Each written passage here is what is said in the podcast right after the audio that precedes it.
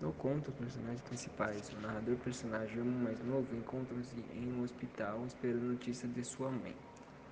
Mas percebemos uma situação desconfortável para os dois, pois não se conheciam e não, e não sabem como agir um com o outro. O narrador é o irmão mais velho que vai conduzindo o leitor.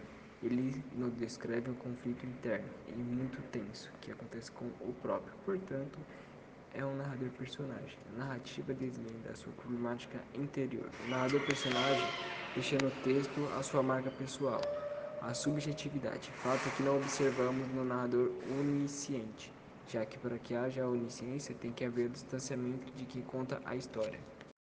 Ah, toda a história se passa dentro de uma igreja, onde o protagonista está confessando e pensando sobre seus pecados, suas memórias, tudo que estava relacionado à sua vida no tempo. Ele está dentro de uma câmara de suplício, daí ele está pensando em tudo isso e uma das únicas coisas que ele quer é sair daquele lugar, porque ele não aguenta mais ser castigado. Isso faz com que na última parte do texto apareça que abram a porta e avisam que vão chamar um padre.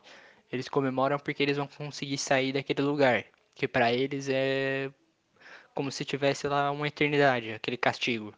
E não, acaba que não se sabe quanto tempo eles ficaram lá, mas eles estão sendo castigados há um tempo, parece. E eles estão desesperados para sair. Daí ele fica pensando sobre o seu irmão, sobre as memórias relacionadas a ele e tudo mais que passou no tempo de vida dele por enquanto.